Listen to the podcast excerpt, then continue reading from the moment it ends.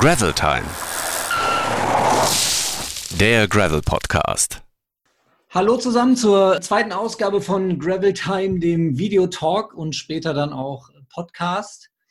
Ähm, heute sprechen wir mit Jonas Deichmann, dem Abenteuer Weltumrundler, Weltumradler. Ich weiß gar nicht, wie, wie ich dich vorstellen soll. Erst möchte ich aber kurz ähm, mit Felix noch sprechen äh, und kurz einmal darüber reden, wie Gravelbike unser Heft bisher angekommen ist. Es ist jetzt seit einer Woche auf dem Markt und ähm, krasse Reaktion bisher, oder?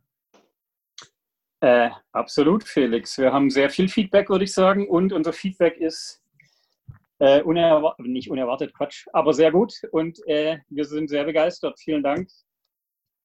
Und weitermachen bitte, würde ich genau. sagen bleibt da gerne dran, sagt uns, was ihr gut findet, unbedingt auch, was ihr nicht so gut findet. Wir wollen ja lernen und dann hoffentlich äh, noch ein bisschen da, daran drehen für, für die nächsten Ausgaben. So, ähm, jetzt wollen wir genau. erstmal über Gummis sprechen, Felix. Und du hast das schon getan fürs aktuelle Heft mit, ähm, mit dem Nerd Talk, wo du Jawohl. mit Experten, die sich mit dem Thema auskennen, gesprochen hast. Und einer dieser Experten ist Jonas Deichmann den wir heute hier bei uns begrüßen.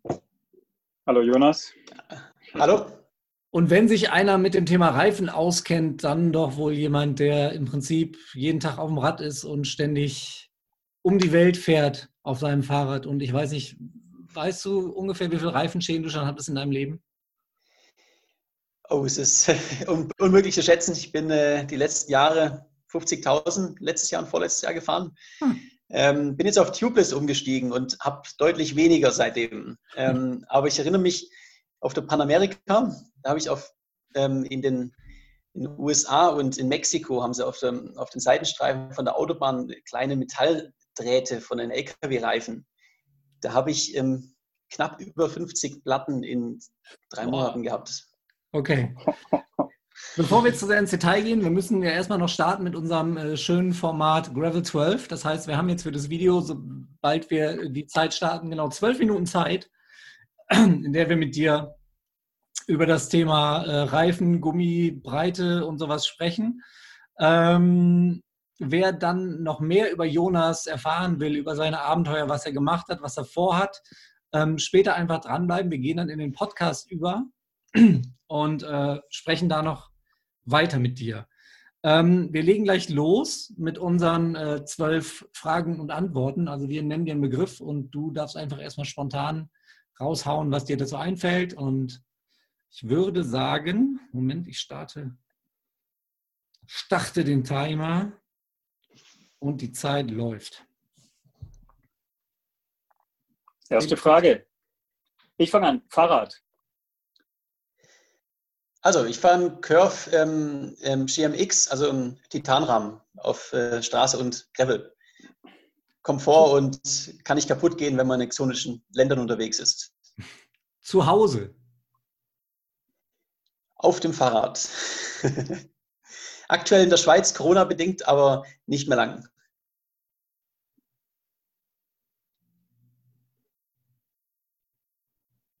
Felix, du bist dran. Ah, ich bin, Entschuldigung, ich, hab, ich hatte kurz einen Hänger, Corona-bedingt wahrscheinlich. Genau, dann dritte Frage, Regen. Entschuldigung. Bei Regen äh, ungemütlich, aber, aber muss man durch. Also ich hatte bei meinen Rekordfahrten alles, was man sich an Unwetter äh, vorstellen kann. Und äh, wenn es kalt und regnet, dann schneller fahren, dann wird es warm. Reifenschaden wäre der nächste Punkt, den haben wir aber gerade eigentlich ja schon angesprochen. Äh, ich springe deshalb direkt zum nächsten. Akku leer. Ähm, also der Akku leer passiert mir meistens ähm, am Handy oder an der, an der GoPro. Das ist dann ein Problem, dass der, der Akku, auf den ihr hinaus wollt, ähm, leer geht, ist ähm, lang nicht mehr passiert auf der langen Distanz, weil ähm, solange ich genug esse, ähm, geht es immer weiter. Und äh, ist auch immer Kopfsache. Also bis zur nächsten Tankstelle fahren, sich das mental vorstellen und äh, dann es weiter. Ein Snickers und auf zur nächsten. Dann ist er wieder voll. Sehr gut. Reden wir sicher gleich im Detail auch noch mehr drüber im Podcast. Ich mache mal schnell weiter mit der nächsten Frage. Äh, Sonnencreme. Ganz wichtig, ich bin ja unter anderem in der Sahara unterwegs gewesen, also 50er Sandblocker. Hm. Amerika oder Afrika? Für ein äh, spannendes Abenteuer ähm, Afrika, aber als längere Radreise definitiv Amerika. Felix hatte gedacht, du antwortest mit Asien. Genau. Die nächste Frage wäre Essen. Hatten wir schon kurz, aber nochmal Essen? Essen ist äh, das Allerwichtigste bei der Langdistanz. Wenn kein, kein Sprit reinkommt, dann geht es auch nicht mehr. Sonnenaufgang oder Sonnenuntergang? Ich liebe Sonnenuntergang. Das ist immer meine stärkste, meine stärkste und meine, meine liebste Zeit am Tag auf dem Rad. Mhm. Okay. Kamera? Ja, eine GoPro und, äh, und Handy. Und damit mache ich praktisch alles. Einsamkeit. Finde ich wunderschön auf dem Fahrrad. Wenn ich alleine in der Natur, in der Wildnis bin auf dem Rad, dann äh, fühle ich keine Einsamkeit. Ähm, die fühle ich, wenn ich unter vielen Leuten bin, die ich nicht kenne. In der großen Stadt. Okay. Und die letzte Frage, Gravel. Mein äh, absolutes Lieblingshobby. Ähm, ich bin vor noch nicht so langer Zeit umgestiegen, aber macht einfach mehr Spaß. Mhm. Okay, das waren die zwölf Fragen zum Einstieg. Ähm, dann zum mhm. Thema. Wir haben im Heft, im Nerd Talk mit dir über Reifen, Reifenbreiten gesprochen. Was ist perfekt?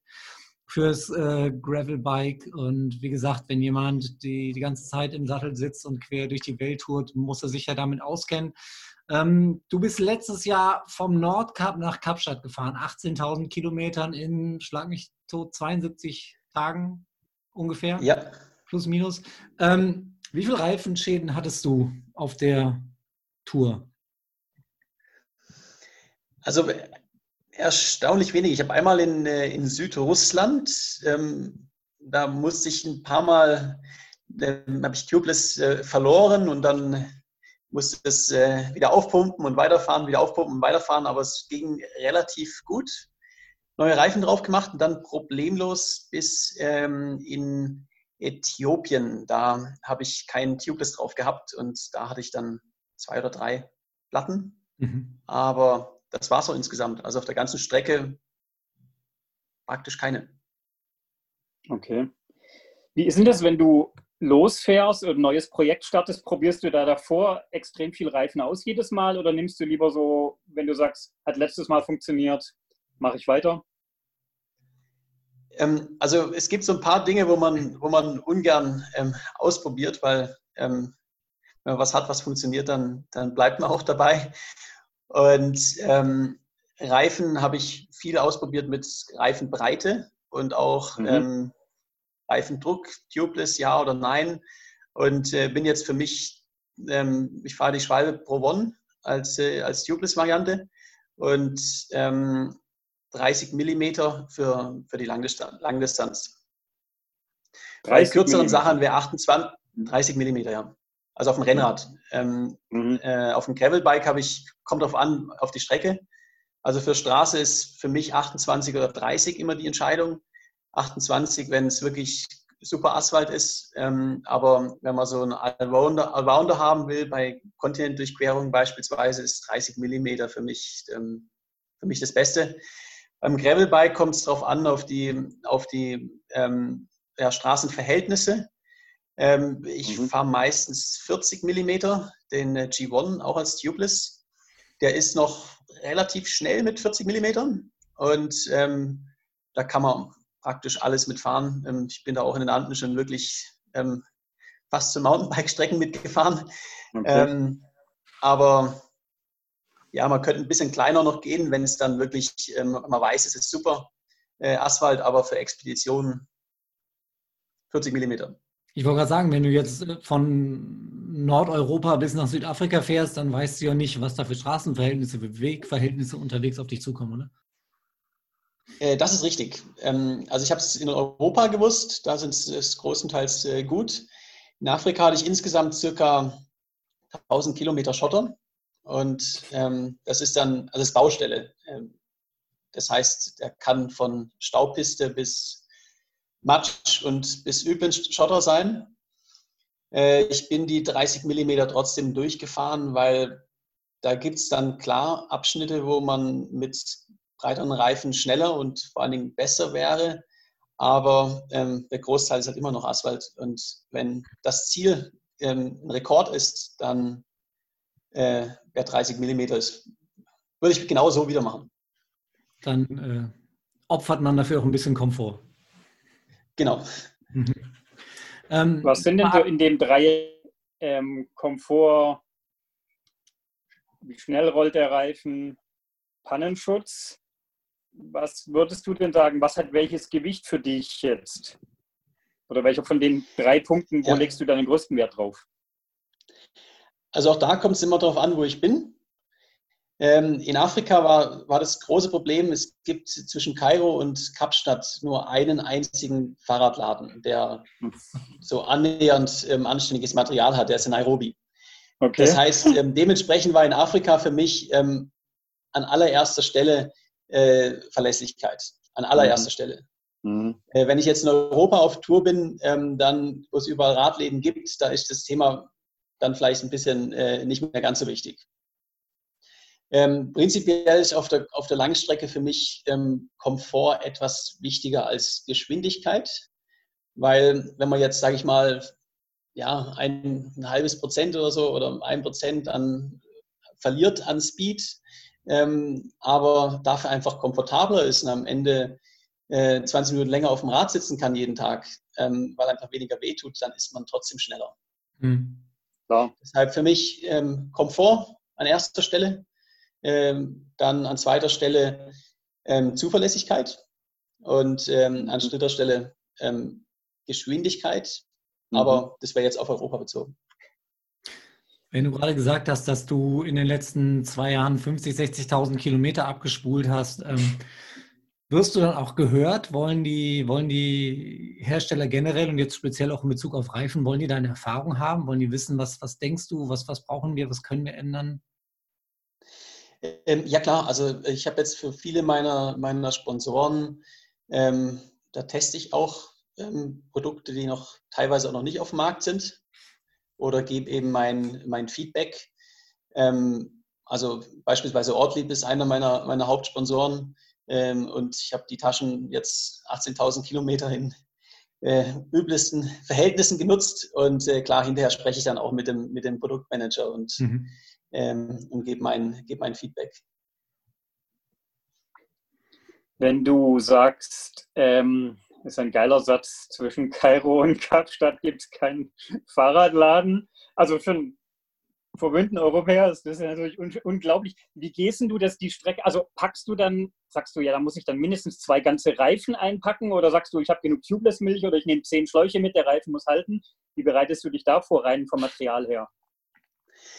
Also ich hatte ähm, mir noch zwei neue äh, Tubeless-Reifen äh, drauf gemacht mhm. und habe ich habe immer einen Ersatzreifen dabei gehabt. Einfach wenn okay. ein Schlitten groß oder so drin ist, kann immer mhm. passieren. Mhm. Und äh, ansonsten Ersatz, ähm, Ersatzreifen, äh, Ersatzschläuche. Also ähm, ich hatte jetzt keine Ersatzmilch dabei, sondern mhm. wenn es soweit ist, dass wirklich äh, so ein großes Loch drin ist, dass man es, äh, dass die Milch rausgeht und ähm, mit Tubeless nicht mehr aufzufüllen ist, dann kommt ein Schlauch rein. Und das hat bisher funktioniert für dich, oder? Das hat funktioniert. Also ähm, ich war so überrascht in, in, in Russland auf der, auf der, da hatte ich auch ein Stück Autobahn, 3000 Kilometer.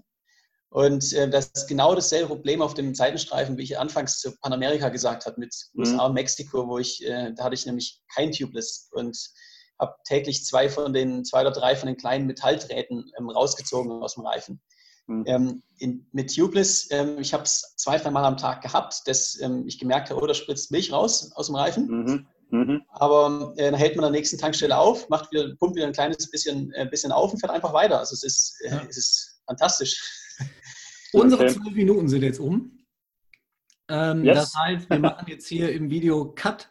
Dank dir, äh, Jonas. Wir sprechen aber im Podcast weiter. Also wer äh, mehr ja. hören will von Jonas Deichmann und seinen Abenteuern, ähm, ab in den Podcast. Wir verlinken ihn gleich hier. Genau. Top. Hast du gerade gesagt, ähm, du hattest in Russland so ein Stück Autobahn, nur 3000 Kilometer? Ein Stückchen. Ja, ist immer relativ, oder? Im Verhältnis zur Gesamtstrecke. Ja. Wahnsinn. Ähm, ähm, Nochmal kurz zum Material, Entschuldigung, das müssen wir noch jetzt fertig diskutieren. Also ich muss das, weil ich so ein Technik-Material-Freak bin, tust du dann extra viel Milch aber zumindest rein? Also ich würde den Reifen, glaube ich, voller Tubeless Milch machen bei so einer Strecke, einfach weil ich Schiss hätte, dass ich irgendwann da stehe und es geht nichts mehr. Ähm, also ich habe ein bisschen mehr als die, als die Herstellerangabe reingemacht, ja. Okay, aber nur ein bisschen. Das ja, heißt, wer glaub, wagt, gewinnt, oder? Äh, ich glaube, es waren 30 mm im Fohlen und ich habe 60 ja. reingemacht, also so ein kleines okay. Fläschchen von den. Ja. Okay, gut. Also schon mit Sicherheitsreserve. Ja, klar. Also okay. ich hatte es einmal an der Stelle in Russland, wo ähm, ich wirklich über ein, also man hat da so richtige Einschusslöcher im, im Reifen gesehen hinterher, weil einfach die ganze Zeit äh, hat man die Drähte und den ganzen Dreck, der auf der, mhm. von, den, von den, am Seitenstreifen ist. Und ähm, dann, dann spritzt alles am Ende und ähm, es schließt sich trotzdem wieder. Aber da muss man halt genug äh, Milch drin haben. Aber es ist, äh, ist fantastisch, wenn man jedes Mal weiß, okay, jetzt hätte ich wieder einen Platten gehabt und wieder einen und wieder einen und äh, man fährt einfach weiter. Okay, klar. Wird der Reifen dann irgendwie bei Schwalbings Museum gestellt oder was machen die mit sowas? Ähm, nein, der wird, ähm, da wird ein Gürtel draus gemacht. Echt aus also deinen Reifen? Die Löcher schon drin sind. Also den, die Reifen, die ich, also die, die ich unterwegs hatte, also die aus Russland, die sind in, in Müll gewandert ähm, unterwegs, klar. Aber die beiden Reifen, mit denen ich angekommen bin in, in Kapstadt, die haben auch von, äh, von Nairobi bis Kapstadt, das sind 5000 Kilometer auf, auf afrikanische Straßen, haben die ohne Platten durchgehalten. Mhm. Und ähm, die, ähm, die werden jetzt gerade, ähm, die kommen jetzt nach Frankfurt und da gibt es jemanden, der macht Gürtel aus, aus äh, Fahrradreifen. Ähm, dann noch mit einer kleinen, äh, genau noch was reinge, reingeritzt. Also es, ja, ist ein, ein cooles Erinnerungsstück. Und die, die sind dann für dich oder verkaufst du die oder versteigerst du die oder was machst du damit? Also einer ist für mich als Erinnerungsstück und der andere ist an einen, äh, einen Freund von mir, der, ähm, ähm, der auch die Idee hatte. Äh, mhm. Der bekommt den anderen. Okay. Ähm, jetzt würde ich gerne mal ein bisschen von dem Thema Technik wegkommen und mehr über dich und deine Abenteuer sprechen und vor allem erstmal zur, zur aktuellen Situation. Ich meine, du bist ja eigentlich das Paradebeispiel des, des Weltenbummlers. Wie kommst du denn mit der aktuellen Situation klar? Mit mit Reisebeschränkungen, mit Ausgangssperren und Co. Also ich bin aktuell bei meinem, bei meinem Vater und seiner Frau hier in der Schweiz. Und das heißt, das erste Mal seit jetzt drei Jahren, dass ich ähm, mal sechs Wochen an, äh, an so einer Art Wohnung oder so einer Art Zuhause bin. Krass, ähm, ne? Aber ähm, hier gibt es ja jetzt keine wie in, in, Frankreich oder Italien, dass man nicht raus darf. Ich kann hier im, in den Jurabergen, direkt hinterm Haus geht es auf 1200 hoch, kann hier schön fahren und, äh, und radeln und laufen und noch gut trainieren. Ähm, mehr ist es so, ich lebe ja auch von Motivationsvorträgen, die sind natürlich aktuell alle, fallen alle aus, klar. Oh ja. Mhm. Und äh, Expeditionen, die ich mache, geht alles aktuell nicht. Deshalb da ist es äh, schwierig. Und genauso für, äh, ich möchte jetzt den, den, ersten Triathlon einmal um die Welt machen. Und ähm, da ist es, aktuell möchte ich jetzt September starten. Äh, das ist natürlich die große Frage, sind, äh, sind alle Grenzen auf? Ähm, mhm. Geht es überhaupt? Und mhm. genauso ähm, Schwimmtraining, wenn die, ich muss 500 Kilometer schwimmen und die Schwimmmeter sind aktuell alle, alle zu. Ähm, also es ist schon schwierig, aber äh, geht irgendwie. Ja. Wie lange wie lang plant man an sowas, wenn du jetzt deinen Triathlon äh, zum Beispiel als Referenz ziehst? Wann hast du angefangen, dir darüber Gedanken zu machen? Wie lange planst du schon? Und wenn du dann dich ewig damit beschäftigst, wie sehr trifft einen dann diese aktuelle Situation?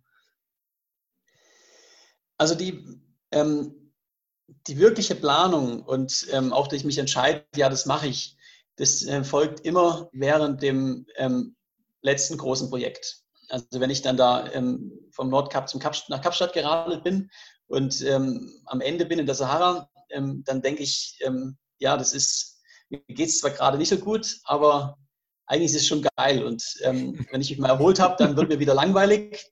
Und ähm, deshalb, ich brauche bereits eine neue, neue Herausforderung. Also man, man fällt sonst ein Loch auch rein, in so ein Motivationsloch, wenn man, wenn man ein Ziel hatte. Ich meine, es ist mein Leben für mehrere Monate mit Vorbereitung. Und wenn es dann vorbei ist, dann ist man für ein paar Tage glücklich und dann kommt die Frage, äh, what's next?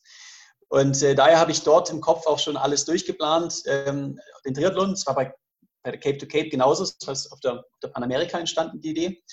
Und äh, seitdem äh, bin ich in der Vorbereitung. Ich habe dann zwei Monate Strand in Brasilien gehabt, wo ich wirklich auch Erholung hatte. Und seitdem ähm, bin ich jetzt im Training und äh, Logistikvorbereitung und alles. Also ich würde sagen, so sieben, acht Monate Vorbereitung drauf und dann mhm. das Projekt durchführen. Erzähl doch mal ein bisschen mehr dazu. Was genau hast du davor? Also ich möchte den ersten Triathlon einmal um die Welt machen und äh, es ist die genau 120-fache Ironman-Distanz. Ah ja. Und das Ganze auch unsupported. Ähm, und ähm, dazu auch ohne, ohne Flugzeug um die Welt. Das heißt, ähm, klar, da ist ein Segelboot dabei. Atlantik kann ich nicht unsupported mit dem Floß rüberschwimmen. Ähm, aber wenn man so sich die, die Karte anschaut, dann sind es wirklich die, die Landmassen von Europa, Asien und dann Nordamerika. Das geht genau auf. Heißt, ich starte in München, radel an die, äh, nach Rijeka, an die Adria in Kroatien.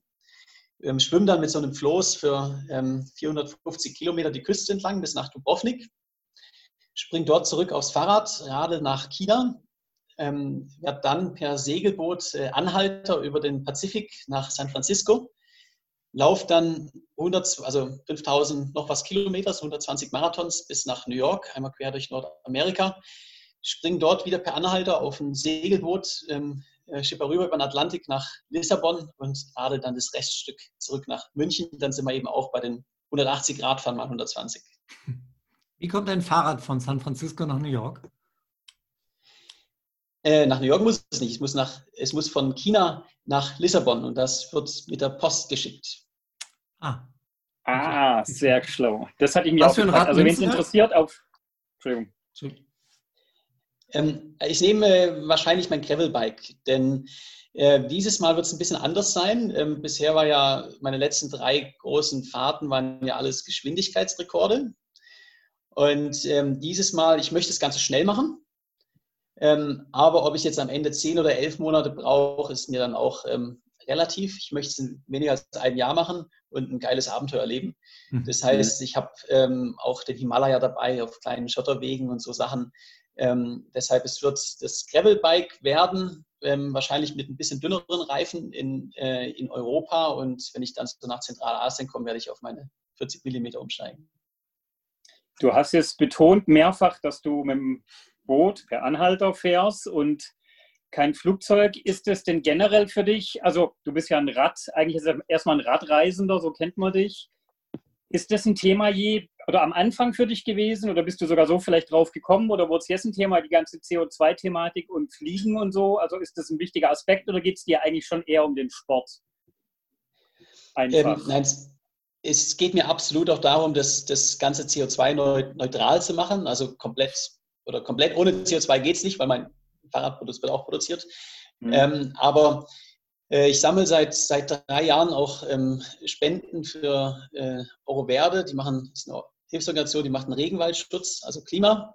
Mhm. Und ähm, mir geht es eben auch damit ähm, zu zeigen, wenn, wenn ich ohne Motor einmal um die Welt komme, dann, äh, ja, dann kann man auch mal mit dem Fahrrad zur Arbeit fahren zum Beispiel. oder in Urlaub. Äh, also ist auch, oder in Urlaub, genau. Das ist auch die mhm. Botschaft, also auf einem kleineren Maßstab, dass man einfach mhm. ähm, zeigt, was möglich ist und äh, dass doch jeder einfach ein bisschen, ja, mhm. das Auto ein bisschen mehr zu Hause lässt. Mhm. Wie bist du denn aufs Fahrrad gekommen überhaupt? Erzähl mal so ein bisschen deine Anfänge quasi. Also klar, irgendwann fängt man als Kind an, aber zwischen als Kind anfangen und dann vom Nordkap nach Kapstadt radeln, da ist ja eine Entwicklung dazwischen. Wie kam das? ja, also in meiner Kindheit ähm, war ich immer draußen, habe wirklich alle Sportarten ausprobiert, ähm, aber es hatte immer, wir waren nie im Hotel, wir waren immer irgendwo Wildzelten und ähm, Abenteuer und wirklich alle Sportarten.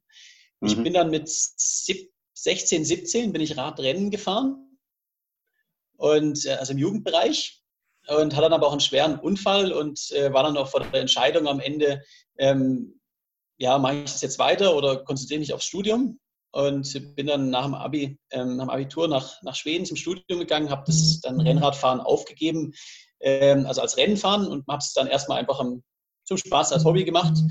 Ähm, 3.000, 4.000 Kilometer im Jahr ähm, für irgendwie zwei, drei Jahre, äh, weil ich mhm. auch einfach keinerlei Daten mehr wollte und nichts. Und ähm, dann aber nach äh, so am zweiten Jahr vom Studium, da ähm, habe ich einfach viel Zeit gehabt. Ich habe ein bisschen extra studiert gehabt, vorher extra Kurse genommen und ähm, hatte Zeit, wollte die Welt sehen, aber hatte kein Geld. Und äh, dann kam der Gedanke, ja, warum eigentlich nicht mit dem Fahrrad?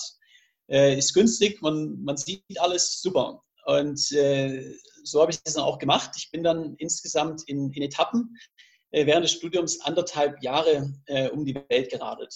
Mhm.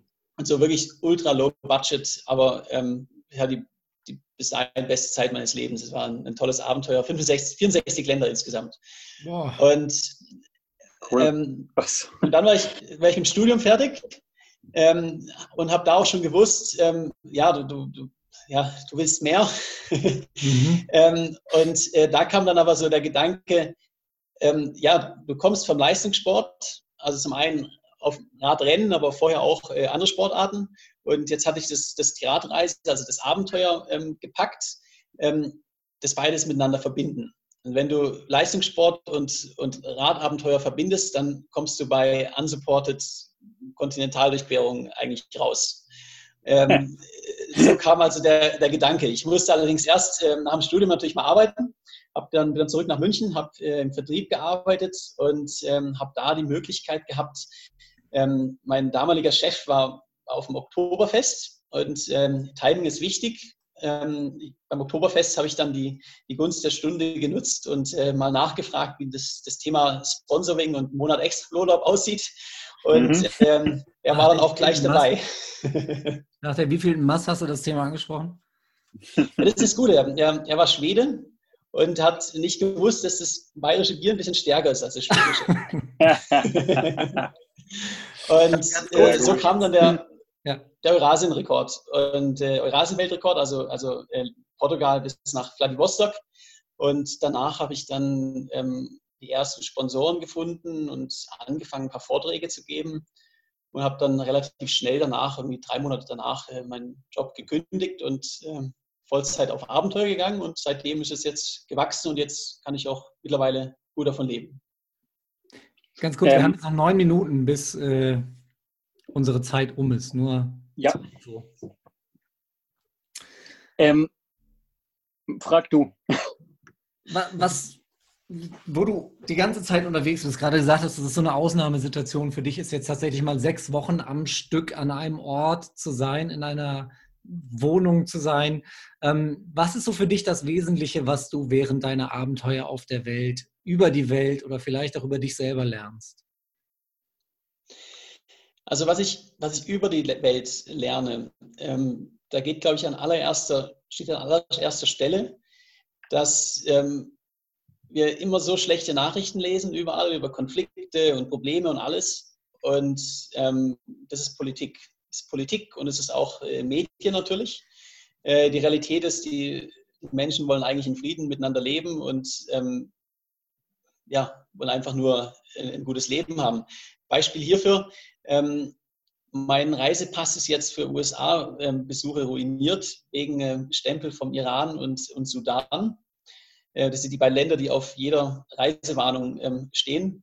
Ähm, das sind die Leute, wo ich ähm, noch nirgendwo auf der Welt so eine Gastfreundschaft erlebt habe. Mhm. Also die Realität ist komplett unterschiedlich. Mhm. Und von der persönlichen, ähm, auf der persönlichen Seite, was ich gelernt habe, ist, ähm, man kann so viel mehr ähm, erreichen, wenn man fest daran glaubt und es einfach, einfach tut. Das, hm. äh, Schwierigste, das Schwierigste ist immer, an die Startlinie zu kommen, also den, den ersten Schritt zu tun und, und sagen, ja, ähm, ich mach's und äh, sich das zuzutrauen, äh, oder? Also ich, ich glaube, ich kann es überhaupt nicht vorstellen, sowas, ja, solche Abenteuer anzugehen. dann geht es auch nicht geradeaus, sondern aber es geht in die richtige Richtung und mhm. ähm, irgendwie geht es immer weiter. Aber das ist interessant, weil ich hatte jetzt noch die große Frage an dich. Auf deiner Homepage steht schön groß drüber, die Kunst niemals aufzugeben. The Art of Never Giving Up. Da wollte ich dich jetzt fragen, wie man denn niemals aufgibt, aber anscheinend sagst du ja gerade die größere Frage, also das ist gar nicht das Problem. Das Problem ist anzufangen, richtig? Ähm, anfangen ist das Allerschwierigste. Und, ähm, hm. Aber zum, zum Nicht-Aufgeben, letztendlich, da gibt es auch ein paar Techniken natürlich. Das Wichtigste ist, ähm, man muss das Richtige tun. Das heißt, ähm, man muss das tun, was man wirklich mit, mit, mit Leidenschaft machen möchte mhm. und nicht den, den Traum von irgendjemand anderem verfolgen. Und man muss fest daran glauben, dass man es kann. Ähm, das ist leicht gesagt, aber schwer getan. Das heißt, man darf keinen Zweifel haben. Äh, das ist die Basis. Wenn, wenn die beiden Punkte nicht erfüllt sind, dann, dann äh, wird es bei ganz schwierigen Projekten auch, auch, äh, auch nicht erfolgreich. Und äh, dann gibt es andere Dinge, ähm, große Ziele in kleine herunterbrechen. Ähm, ist so ein Beispiel. Äh, ich bin, ich sage mal, ich bin keine 18.000 Kilometer vom Nordkap nach, nach Kapstadt geradelt, sondern ähm, ich bin 230 Mal zur, zur nächsten Tankstelle geradelt. Und äh, da gibt es eine Coca-Cola oder eine Schokolade und, äh, und dann geht es weiter. Und das ist, wie ich es mir in meinem Kopf vorstelle. Mhm. Einmal zum Bikeshop in Nairobi und wieder zurück. Fertig. Richtig. Sehr cool. Ähm, Jonas, bevor die Zeit ausgeht, ich will es dringend den Leuten nochmal mitgeben. Du hast eine Homepage, die heißt jonasdeichmann.com. Ja. Da kann man ein bisschen mehr über dich erfahren, auch sehen, wann du ähm, Seminare gibst, aber auch vor allem tolle Bilder sehen und tolle Geschichten von dir. Das würde ich jedem Menschen unbedingt empfehlen, als ersten Schritt, das sich mal anzuschauen. Weil ich bin echt schwer beeindruckt, muss ich sagen. Und ich finde auch sehr cool, was du gerade gesagt hast. Ich meine, das sind ja echt so Gleichungen fürs Leben eigentlich, oder? Also klar, du machst jetzt die, die harte Herausforderung, aber ich meine, das funktioniert ja eigentlich genau überall. Du musst erstmal anfangen und dann musst du halt das Richtige tun. So.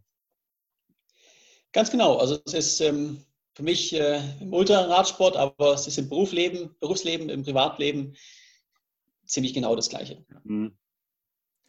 Du hast jetzt, äh, wir haben es ja schon angesprochen, im Moment ist alles nicht so einfach mit großen Abenteuern. Ähm, du hast mir jetzt schon erzählt, dass du dir jetzt ein kleines, ja, für dich muss man wahrscheinlich sagen, Kurzabenteuer rausgesucht hast für die nächsten Tage bei dir vor der Haustür. Was hast du denn davor? Also ich wollte eine, also kein Everwesting, denn Everwesting wäre ja, dass man denselben Berg hoch und runter fährt, ähm, bis man die Höhenmeter von Mount Everest hat und ähm, ja, wäre mir langweilig. Ich mhm. habe eine, eine Everest-Runde. Also ähm, es sind drei Runden und wenn man die zusammen ähm, mit den schwersten Anstiegen hier rund ums Haus und wenn man die Anstiege, wenn man die Höhenmeter zusammenzählt bei den drei Runden, dann kommt man auf die genauen Höhenmeter vom äh, Mount Everest. Und äh, das wollte ich jetzt so, weil man nicht wirklich reisen kann, so als, als kleine, kleine Challenge äh, machen, um ein bisschen bei Laune zu bleiben und mich zu fordern. Das heißt, wo fährst du dann da lang? Also ich habe ähm, hier zu Hause geht's los. Da geht es direkt hoch auf, den, auf die Tanmat 1200. Und dann sind es fünf Pässe äh, im Jura, alle zwischen 1000 und 1200 Meter, die ich äh, hoch und runter fahre. Und dann gibt es kurz eine Schale Nudeln, eine Schüssel Nudeln und dann hm. kommt die nächste Runde. Das ist dann aber Rennrad oder auch Gravel? Das ist ein Rennrad, klar. Ja. Okay, Jonas, dann hätte ich noch eine abschließende Frage an dich. Wenn du auf deine Touren gehst, egal ob du jetzt dein Everesting bei dir zu Hause machst ähm, oder die große weite Welt entdeckst, wenn du nur eine einzige Sache neben dir und deinem Fahrrad mitnehmen dürftest, was wäre das? Das Einzige, was, was ich wirklich vermisse auf meinem Fahrrad, ist eine italienische Espressomaschine. also so eine, ähm, ja, wo man, wo man unten, wo unten das Wasser reinkommt und dann die Mitte der Espresso und oben kommt es raus. Wenn man sowas aufs, aufs Feuer stellen könnte, das würde mein, meiner Lebensqualität doch etwas helfen. Aber ist bei, bei Ultra Lightweight Bikepacking einfach nicht vertretbar. Ich schneide meine Zahnbürste in der Mitte durch. Also, Ließe ähm, sich sowas nicht in einen Titanrahmen irgendwie integrieren? Das wäre super. Also wenn man da, wenn ihr da was habt, dann da müsste doch jemand Technik Freak, dann äh, sagt Bescheid. Machen wir. Machen wir unbedingt. Ich glaube, wir müssen auch dringend noch ein zweites Gespräch mit dir führen, vielleicht nach dem Everesting oder so. Ich glaube, wir haben gerade mal an der Spitze gekratzt. sensationell, Gerne. was du zu erzählen hast. Ich bin schwer beeindruckt. Jonas, vielen lieben Dank für deine Zeit. Ja, gerne, ja. danke euch. Hab viel Spaß in den nächsten Tagen auf dem Rad und bleib gesund, wie wir im Moment ja alle sagen. Genau. Danke, ihr auch, ja. Danke, ciao, Jonas. Bis bald. Ciao, ciao. mach's gut. Und das war unser Gravel Time Podcast mit Jonas Deichmann. Ähm, wie gesagt, wir empfehlen euch natürlich nochmal unbedingt das neue Gravelbike Magazin zu kaufen, um unter anderem auch nochmal Jonas Tipps zum Thema Reifenbreite äh, nachzulesen, aber auch andere spannende Geschichten. Oder uns auf Instagram und Facebook und Co. unter Gravel Collective zu folgen. Ähm, ansonsten auch euch, bleibt gesund. Bis dahin und tschüss.